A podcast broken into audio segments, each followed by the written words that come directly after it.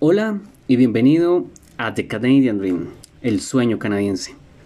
Bueno, este es el primer podcast que grabo exclusivamente para este formato, porque todos los demás que he cargado son em, un audio exportado de los videos que tengo en mi canal de YouTube, que por cierto los invito a que lo visiten, es The Canadian Dream y pues allí hay alrededor de 27 capítulos y pues hay algunos que necesariamente deben verse en YouTube porque estoy mostrando digamos la página de canadá.ca, cómo hacer eh, X o Y trámite. En otros pues les muestro imágenes de Bogotá o de lugares que he visitado. Entonces pues vale la pena verlo.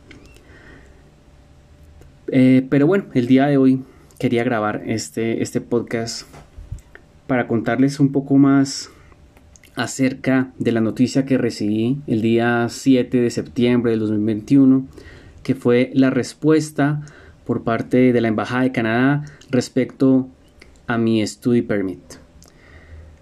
Tardó 10 em, semanas, ellos tardaron 10 semanas en darme respuesta y pues la respuesta fue que rechazaban mi permiso. La razón, pues a ciencia cierta no la sé. De hecho, pues bueno, el día de hoy también grabé un video sobre cómo pedir el ATIP, que son esas notas que hicieron eh, la, la parte de inmigración al revisar mi expediente y ahí sí va a decir detalladamente las causas del rechazo. Pero este proceso va a tardar entre 30 y 40, 45 días según lo que he investigado. Entonces, bueno, eh, recién recibí la noticia, pues creo que como es normal estuve pues desilusionado, ¿no? Porque yo tenía la certeza de que todo iba a salir bien, pero no.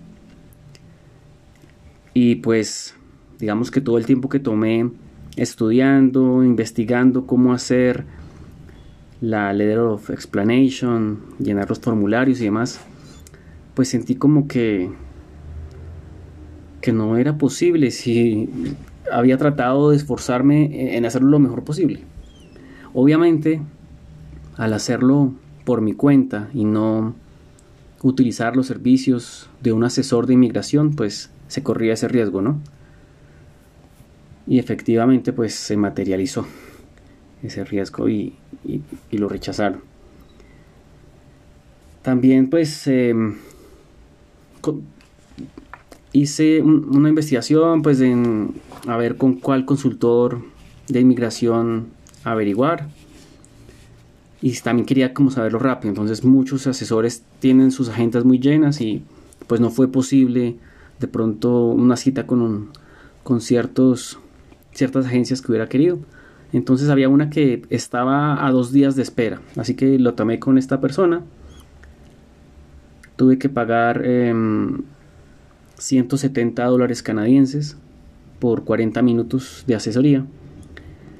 Y pues bueno, traté de hacerlos lo, más eh, óptimos posibles, eh, ya que em, es muy poquito tiempo para resolver tantas dudas.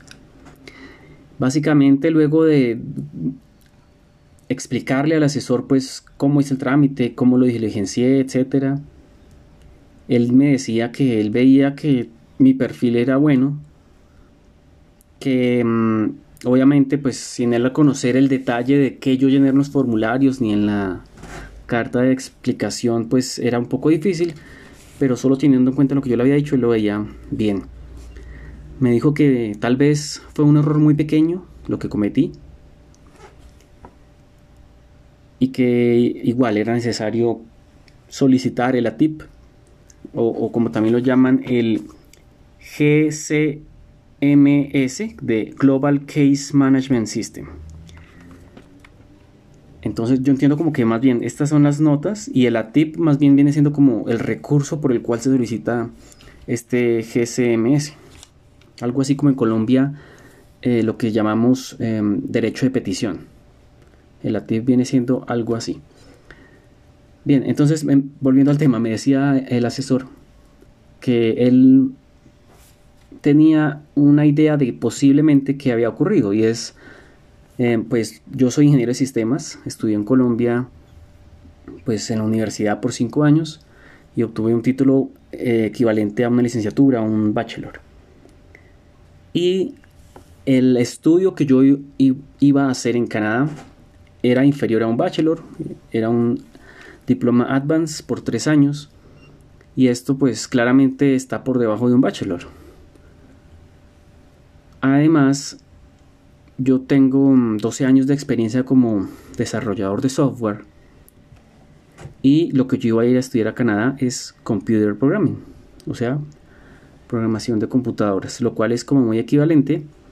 Y muy posiblemente eh, la persona que revisó mis papeles vio o pensó que ser ingeniero de sistemas es igual o superior a ser computer programming y por eso me rechazó. Me decía el asesor, la persona no, no, no sabe la diferencia entre eso y no tiene por qué saberlo ni tiene tiempo de buscar en Google o investigar.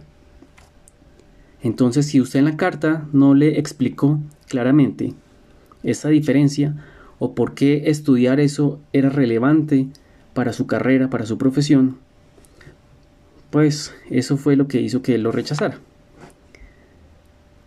Y, y sí, pues tal vez tenga razón, porque pues yo como que supuse tal vez cosas y pues para alguien que no está relacionada en este medio de los sistemas y demás, claramente va a pensar que no tiene claridad más bien de qué es un ingeniero de sistemas. Sí, la ingeniería de sistemas tiene muchas vertientes, uno puede estudiar muchas cosas y en la universidad solo le enseñan a uno lo básico de muchos caminos para que uno escoja alguno y pues continúe su carrera. Pero pues eso lo sé yo. Y también explicar todo eso en una carta pues es complicado. Si uno mira el pensum o los cursos que hice dentro de mi carrera universitaria, más o menos como el 9% hacen relación a la programación de, de computadoras, el resto es materias diferentes como cálculo, física, estadística, etc. Y pues yo quería estudiar computer programming porque quería como actualizarme en, las nuevas tecnologías, tendencias, demás, y más si es en un país como Canadá que tiene altos estándares de calidad, pues me iba a servir. Y a pesar de que yo tenga 12 años de experiencia como desarrollador, eh, siempre he estado en una posición baja o, o intermedia, ¿sí? Es decir, como al comienzo como un junior, luego como un semi-senior, y ahí me he mantenido. No he podido subir ni a senior, ni a líder técnico, líder de proyecto, que es mucho más arriba. Entonces también yo quería estudiar eso para tratar de subir profesionalmente, o eso fue lo que traté de explicar en la carta. Pero pues no logré convencer a la persona que revisó mi solicitud. Tal vez si hubiera escogido algo como administración de proyectos o más gerencial, tal vez si hubiera funcionado. El problema es que este tipo de cursos em, eran más cortos, eran de un año. No encontré uno que fuera por dos años o por tres, porque pues la ventaja de estudiar uno de dos o tres años que, que da más chance, más oportunidad para luego tener un, tener más tiempo de hacer todo el proceso. Es decir, cuando me gradúe y me dan el Postgraduate Work Permit por dos o tres años, pues ganar ese año de experiencia canadiense va a ser un poco más sencillo. En cambio, si uno escoge un curso de un año, pues tan pronto se gradúa tendría que al otro día empezar a trabajar para que ese permiso, ese año de permiso que nos dan, alcance exactamente para ganar un año de experiencia. Por eso no es recomendable. Y también hubiera sido bueno si yo estudiara un em, Graduate Certificate o Graduate Diploma, que es em, como los cursos cortos, pero que se hacen después de ya tener un bachelor, en, donde el requisito inicial es tener un bachelor. Estos tal vez claramente me hubieran servido más, ya que son de un nivel superior a, a mi título actual. El problema es que estos títulos requieren o tienen como requisito más bien un mayor nivel de inglés, el cual pues lastimosamente yo no poseo. Entonces ese fue otro de los motivos por los cuales yo buscara este título eh, más bajo o técnico. Entonces bueno, pues ahora tengo que empezar a analizar mientras que llegan los resultados de la tip que solicité el día de hoy. Em, pensar en si seguir por este camino, si justificar lo que quiero estudiar, el computer programming, seguir por esa vía, o de pronto hacer como una preparación rápida para ya sea presentar un IELTS que me dé un mejor puntaje o volver a presentar el Duolingo, que fue el examen con el que yo obtuve mi carta de aceptación del college y tratar de cambiarme de curso a un curso superior al, bachelor, un curso corto del, como les decía, del Postgraduate Certificate. Pero pues no sé si el tiempo me va a alcanzar. También voy a tener que aplazar el semestre porque mis clases van a iniciar o iban a iniciar el 10 de enero del 2022 y los tiempos están muy justos, no voy a poder hacer eso. Tengo también que averiguar a ver si, si es posible hacer ese cambio de programa, porque pues ya estoy inscrito en uno y por temas, no sé, de reembolso de dinero o transferencia a, a, ese otro curso que tan fácil sea. En fin, eso es todo lo que, lo que se va a venir de aquí en adelante y lo que voy a estar investigando. Al hacer eso, pues van a surgir nuevos temas para hacer videos del canal de YouTube, lo cual puede ser muy útil para, para muchas personas. Y bueno, los que estén escuchando este podcast, si llegan a tener alguna pregunta o algo, podrían hacerlo a través de del canal de YouTube o podrían escribirme al correo electrónico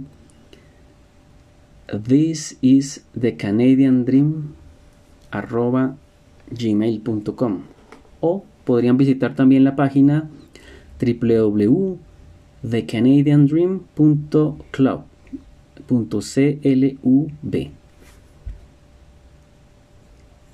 y allí también tendrán acceso a los videos que están en YouTube tendrán links de acceso para diferentes plataformas de podcast y en la parte superior está también el correo electrónico para que me escriban bueno, muchas gracias por escuchar este podcast y por